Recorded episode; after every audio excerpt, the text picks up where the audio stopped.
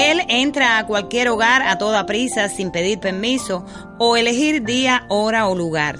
Crece y se disemina de manera incontrolable, se apodera de cualquier lugar del cuerpo invadiendo tejidos circundantes, no mira sexo, raza o edad. Es fuerte y dominante y hoy aqueja a miles de personas en el mundo.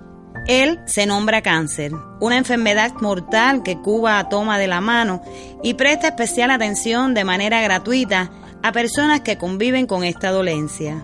Pero puedes acortar sus pasos. Solo basta proponértelo y practicar hábitos saludables, fomentar una cultura de salud, autocuidado y prácticas preventivas que contribuyan a disminuir los factores de riesgo asociados en el ambiente escolar, laboral y comunitario.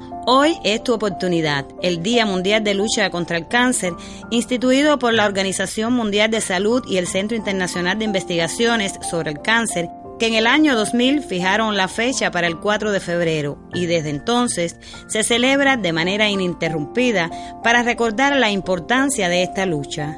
Súmate a esta campaña de promoción y detección temprana de la enfermedad bajo el lema Yo soy y voy a.